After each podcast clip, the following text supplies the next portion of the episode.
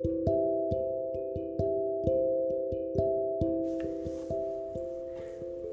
いさてこんばんは。えー、っとちょっと長らくポッドキャストお休みしてたんですけれどもちょっと今日のね今朝あのちらっと寝起きに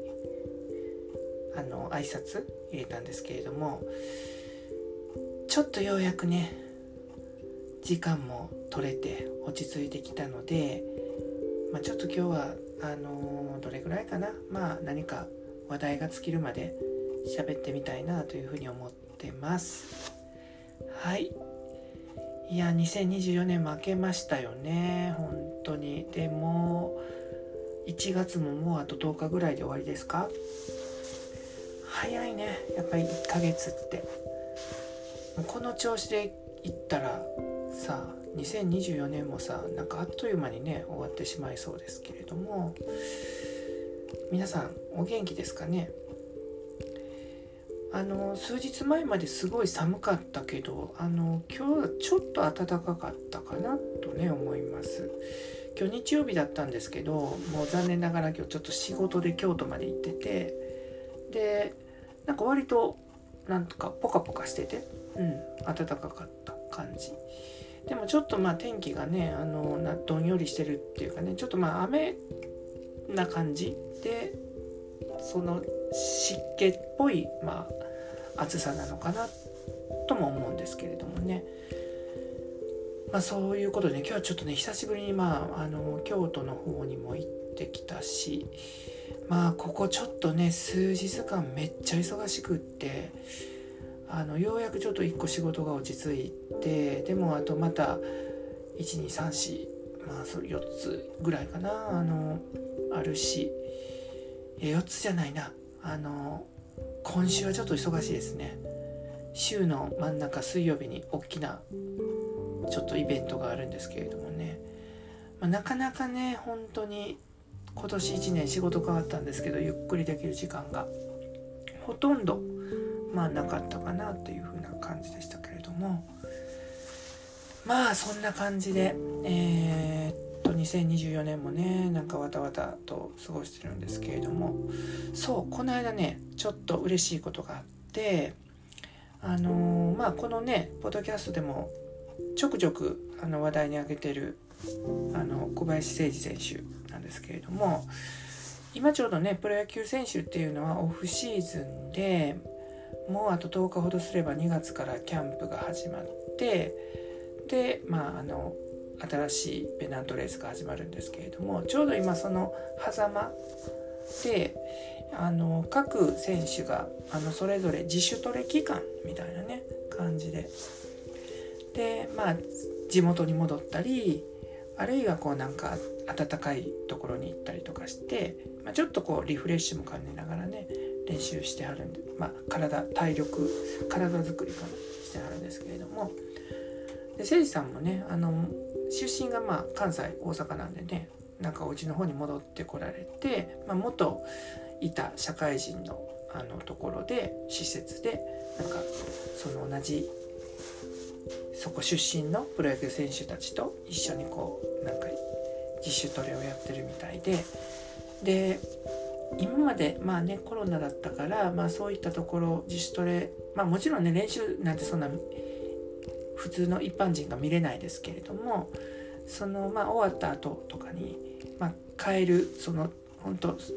ちょっとの間に、まあ、サインもらったりだとか、まあ、ちょっとプレゼント渡したりだとか、まあ、そういうちょ少しこう触れ合える時間があるんですけれども、まあ、それが、まあ、今年はまあコロナも、まあ、解禁というかねあれしたので、まあ、その辺もこう制限がなくなったんでサインをもらいに行こうと思ってでちょうど、えーと、火曜日かなあの行ってきたんですねこの前の。そしたらねもらえたんです。うん。寒かったけどね待ってなんか5時ぐらいにその施設自主トレされてる施設についてでまあちょっと数人同じようなファンの人が待ってはったんであここで待っとこうと思って一緒に待ちながら、まあ、寒いすっごい寒かったですけれど、まあ、1時間ぐらいかな、まあ、6時ぐらいちょっと過ぎぐらいにねあの出てきやった時にまあお疲れ様ですって感じでサインを。本当寒い中本当もうすぐに車に乗ってバッと帰りたかったかと思うんですけど本当に一人一人に丁寧に対応していただいてサインをいただきました。であのまあその普通ねサインって例えばあのユニフォームとか、まあ、色紙とかなんですけれどもあのちょっと私は思考を変えてですねあの定期入れ毎日出勤で持っていく定期入れにサインしてもらいました。でその定期入れはあのー、あれですよ。あのグッズ。誠司さんのグッズ。販売の定期入れなんで、まあ、自分のその22番でね背番号書いてあってちょっとそのキャッチャーのその後ろ姿が乗ってるところに綺麗にこうそこかぶらんようになんかほんときあの聞かせていただいてサインいただいたんですけれどももう今毎日ねそれでピッピッてしながら行ってるのがもう唯一もう今日も頑張るぞって感じのところです。まあ、それが一つあって、まあ、良かったかなっていうあの年明け早々まあなんかねいろいろとあのー、ね厳しいなんか状況でもあるみたいですけれども、まあ、今年もまた頑張ってほしいなと思ってますちなみに私はまああの応援してるチームはまあでも実はオリックスなんですよね。オリックス・バファローズなんです。あのなんかこう数年前からすごいやっぱりあのオリックスっていいチームやなと思ってすごいこう雰囲気もいいし面白いしなんかすごくタレントまあ、才能の才能っていうのはまあいろんな意味での才能のある選手が集まってすごいわちゃわちゃしてて楽しいなと思って。でやっぱ同じやっぱりね関西だからなんかこう波長が合うというかね。でまあ応援してるんですけれども。そうそのオリックスつながりで話するとですね今年のねそうそう新しい取り組みとしてやったのがあのあれですよ。野球選手プロ野球選手のトークショーに何回か行きました。うん行ってきた行ってきた。去年の年末と年明けてこの間も行ってきました。本当この木曜日18日かな。で年末年始は12月の、まあ、年末年始かな。行ってきて。で年末年始に行ったのはあのー、元阪神タイガースとかオリックス・バファローズで活躍された能見さん。ピッチャーのね能見さんがあの MC をされてオリックスの宮城宏也投手とあと山下俊平太投手、まあ、山下君というのは去年の開幕投手オリックスのもう今あの一押しの売り出し中のあの選手ですけれども、まあ、その3人の方が神戸の、えー、っと新神戸の、ね、駅の前のホテルでやったんですけれどそれに行ってきたんですけれどもね。めちゃくちゃ良かった。あの座席があの結構まあちょっと後ろの方やったんですけど1番でまあ言うたら一番端なんですよね。一番右端やったんですけれど左端か。そのステージ前にして。でも端でよかった。あの実はそのあのオープニングトークショー始まった時にこう入場してくるんですね3人が。そしたらこうハイタッチをねぐるっとこう観客席回ってくれたんですけど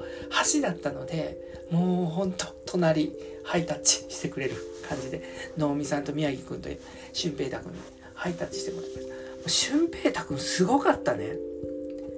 彼ってすごいでかいんですよ。190ぐらいあるのかな。体重も多分100ぐらいあるんかな。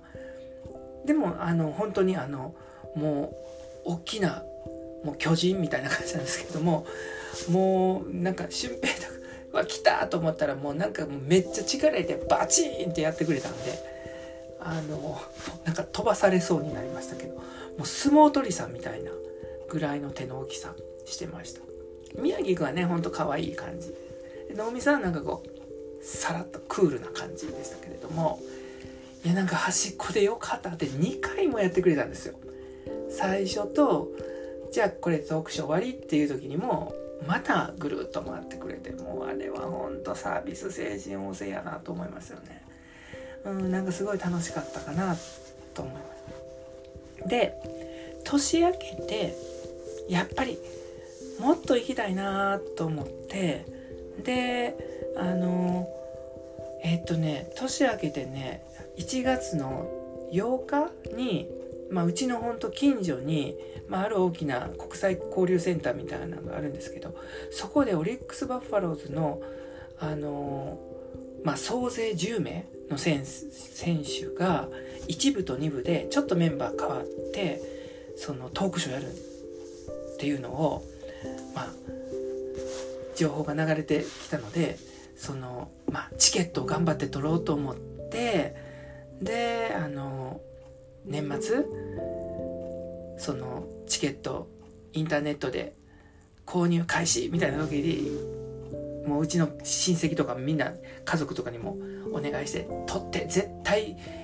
なかなか取れへんからっていうことでみんなに協力してもらってチケット12時にねあの販売開始になっ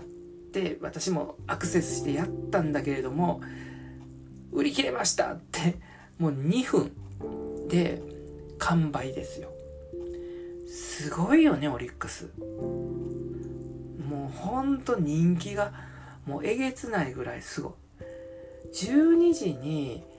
そのねもうほんとその1月8日の1部2部まあそれぞれ1,000人ずつぐらいなんですねあそこのホールっていうのは。だからまあ2,000枚が2分で完売したんです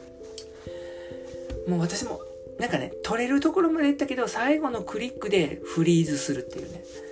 もうでフリーズして何回か押してて画面が変わったらもう売り切れましたってい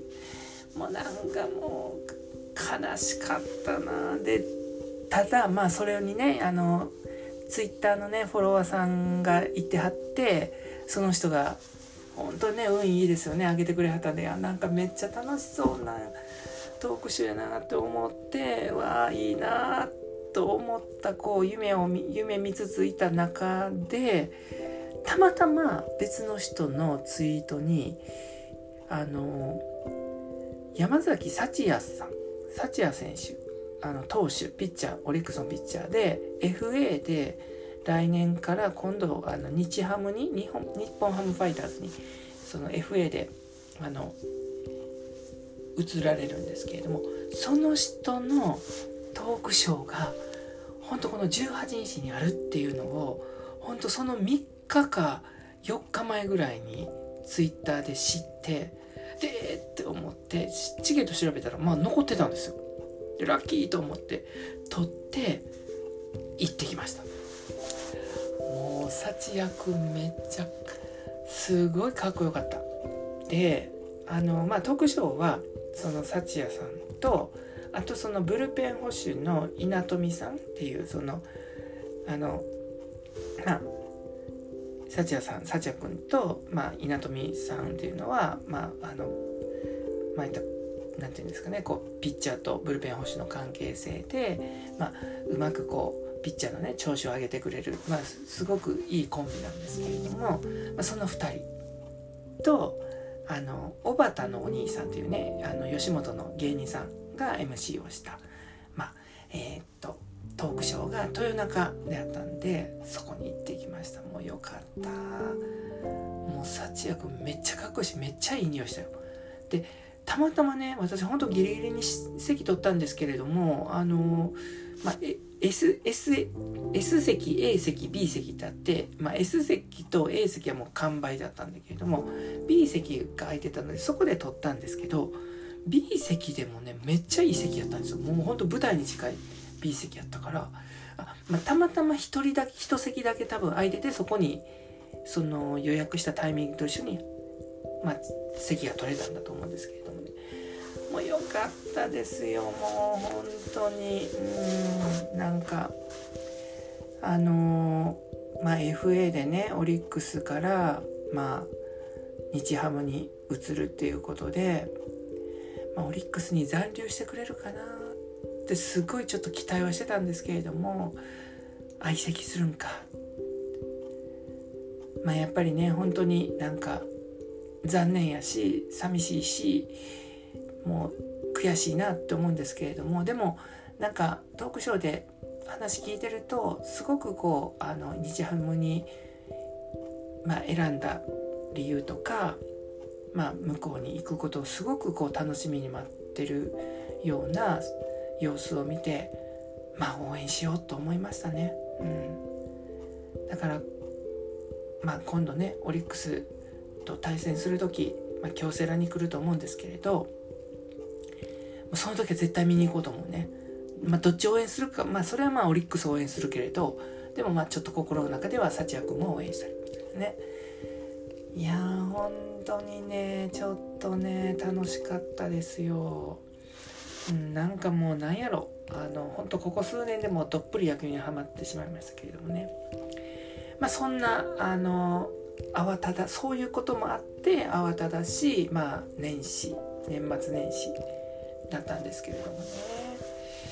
はい。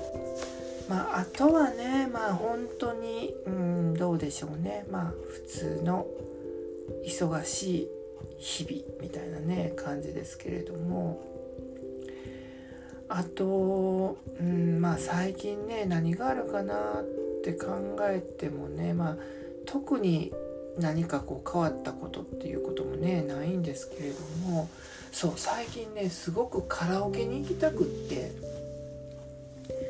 であのまあ何か歌歌う何を歌おうかなって考えた時にたまたまテレビで見ててあの愛子があの歌ってる歌があってであなんかね愛子ってまあ私あんまり女性アーティストとか日本の人ってあんま聞かないんですけれどもたまたま愛子の歌聞いた時にすごいなんかこうハマったんですね。あの彼女の歌の中にあるエリ,、えーとね「襟足」っていう歌それとあと「三国駅」っていう、まあ、実際のねあの歌ですけれどもでそれをねちょっと最近一人で Bluetooth 飛ばして Apple Music 飛ばしてちょっと歌練習してるんです。なかなかね難しいけどでもねなんかすっごいいい歌ですよ、まあ、ちょっと今ねあのもうガラガラ声になったんですけれど、まあ、歌う時はね結構あの作り声で 歌うんで、まあ、全然違う感じで歌うんですけれどもいやーなんかね本当にねうん。歌詞がいい歌っていいですよね。やっぱりあの愛子もやっぱりすごい歌詞がすごい何て言うかなこうなんかこう手に取ってわかるっていうかな何て言うかな。あのそのすごくその歌手の方ですごいもうほんとそれは理想やろみたいな歌を歌う人っているじゃないですか。歌詞歌う人。もうそんなことありえへんけどまあそういうことあったらいいよねみたいなちょっとほんと夢みたいなね。まあ、絶対ありえないようなその歌詞歌う人も、まあ、もちろんそれもそれでいいと思うんですけれどもやっぱ愛子さんとかあとやっぱり私の好きなそのマッキー牧原紀之さんとかはもう本当に普通の人が体験しているようなことを歌にしてるんですよね。だからすごく歌いながらあ自分にもなんかそういう似た経験したなとかね。なんかそういうことをやっぱ思うしなんかその辺がねなんかこう感情移入してしまうんですけれども、まあ、ちょっと今ね愛子にはまってます「襟足」っていう歌と「三国駅」まあ、よかったらまたあのネットとかまあねなんかそのサブスクとかで検索して聞いてみてください。すごいなんか、うん、感情豊かな曲ですよね。だからまあなんかそんなことを今あのちょっとまあマイブームで、まあ、家に帰ったらご飯食べてお風呂入る前に1曲歌ってお風呂に行くみたいななんかそれがなんか一日のこう最後のルーティンみたいに、ね、なってるんですけれどもまあそんなことをねやってます。あとまああれですね。あとやっぱ冬ってなかなか起きれないですよね。なんか突然話変わんねんけど。あのお布団があったかい。うん。もう気持ちいい。で皆さんはどんな感じで布団って寝てます？私結構特殊やなと自分で思うんですけど、まあ、そんな特殊、まあ、そういう人もいるかな。私はねあの何かに抱きついとかないと寝れないんですよね。なんか何かにこうしがみついとかないと寝れないんです。っていうのがここほんと数年。もう下手したら数年どころじゃないかもしれんな。ほんと10年ぐらい。なんかそんなこそんな感じになって。なんか普通にお布団に入って布団かぶってぐっすり寝る。っていう人もねまあそういう人が一番大多数やと思うんですけれども私は何かにこうしがみついとかないと寝れないです。ででもよく考えたら子供の頃から結構あの上にかける掛け布団お布団っていうんかな布団を足で挟んで寝てたりとかねくるくる丸めて寝てたりとかそれにしがみついて寝てたりとかしてでよくあの母親にちゃんとお布団着なさいみたいな感じで直されてたなーっていうことを思い出せばまあやっぱりそういう素質素質なんていうのそういう毛があったのかなと思うんです。で今どうしてるかっていうともちろん今ね上に着てる布団ねあのガバッとこう足で挟んでなんかこう体半分出して寝てたらそんな風邪ひいちゃうので今は私お布団上にかける布団その昔のその日本人の昔のその掛け布団と羽毛布団と2つ今持っててでその昔タイプの硬い布団の方をぐるぐる丸めてでそれをまあベッドの上に置いてでその上に羽毛布団をかけてるんです。でそこに私根に入ってるんです。でその昔の硬い掛け布団丸めた掛け布団に手と足をギュッとこう抱きついて寝てるっていう感じなんですよね。気持ちいいんですよねこれがね。なんかねやっぱりこうあのなんかねやっぱり布団だけかぶって直立不動で寝てるってこうなんかちょっと落ち着かない。こう何かにやっぱりしがみついときたいかなっていうねところがあるんで。そうなんです。それをそれが今気持ちよくってやっぱり朝方もうあったかくなってもう本当に気持ちよい朝方なんかもう本当にもう布団出たくないくらいな感じです。で、まあ、おまけにね今その布団、まあ、ベッド、まあ、シングルベッドなんですけれどもあのぬいぐるみが3つとクッションが1個とあと抱き枕1個そんだけ布団ベッドの上に置いててそのお布団の丸めたやつと置いてその上に羽毛布団かぶってるのですごい大渋滞なんですよベッドの上が。もうほんとあの寝返り打とうものなら何かにぶつかるみたいな感じで。でもねなんかそういうちょっと閉鎖的な感じ。なんかこう余裕がない。こうなんか周りにいっぱいなんかがあって。でも逆にそれがねあの寝返り打った時になんかこうクッション代わりになるのでなんか気持ちいいんですよね。なんか守られてる感が。こうなんか狭いところでこうなんかこう縮こまっているみたいな。それがすごくなんか熟睡できるポイントにここもう10年ぐらいなってます。まあ、なんかねなんでなんでしょうね。うん、まあね寝る寝方って割とねこうみんなオリジナルっていうかねそれぞれ特徴があると思うんですけれどもまあうんだからなんか最近はそういう意味で言うと寝るのがとても楽しみまあここ何年か。すごい寝るのが一番楽しみです。だからもう徹夜なんて絶対しない。うん。なんか昔はもう徹夜な徹夜するのがもうなんかそうステータスみたいなね感じで思ってましたけど。もうやっぱり今はもうそんなことやってると体が持たへんので。もう寝るんですけれども。まあ、寝る時にはそうやって気持ちよい自分で一番気持ちいいようなその寝るスタイル作って寝てます。ねえなんか冬はやっぱりそういうなんかこう布団の中で2度寝3度寝しながら特にね土曜日日曜日っていうね何もない時なんかになんかちょっとこうなんか罪悪感ねありますけれどもうだうだしながら過ごしてるっていうねことが多いですよね。まあでもねパッと起きる人もねまあいるとは思うんですけれどもそうそう。まあなんかそんなことをしながらそんなこと話してるとなんかすっごい眠たくなってきた。もうねそう。まあ今日もそのベッドメイキング今お話ししたような感じでベッドメイキングしてまあ寝ようかなというふうに思ってます。まあそんな感じでねまあちょっとゆっくりと1年の初めだしちょっとずつぼつぼちぼち始めていってまああったかくなる春を待ってでまあ動き出すっていう感じになっていければいいですよね。さあ歌も練習して、まあ、これからまた明日まあね